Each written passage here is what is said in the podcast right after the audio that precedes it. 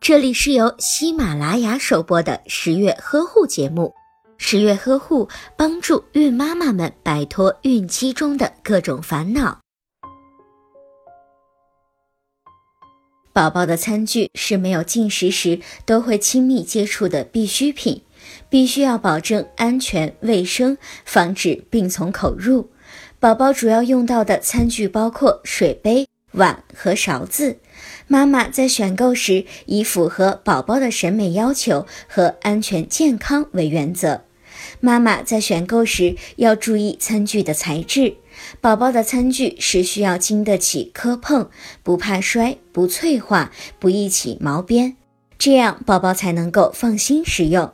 成人使用的玻璃和陶瓷制品容易破碎，对宝宝的安全会造成一定的威胁；而不锈钢的产品太过坚硬，也容易对宝宝造成伤害。因此，宝宝的餐具大多采用塑料和仿瓷这两种材质，比较多用的还有木质和竹制的餐具。妈妈在选择时需要注意看餐具的制作材料是否安全无毒，是否耐高温、可消毒。另外，防瓷餐具的颜色要均匀，不可有斑点。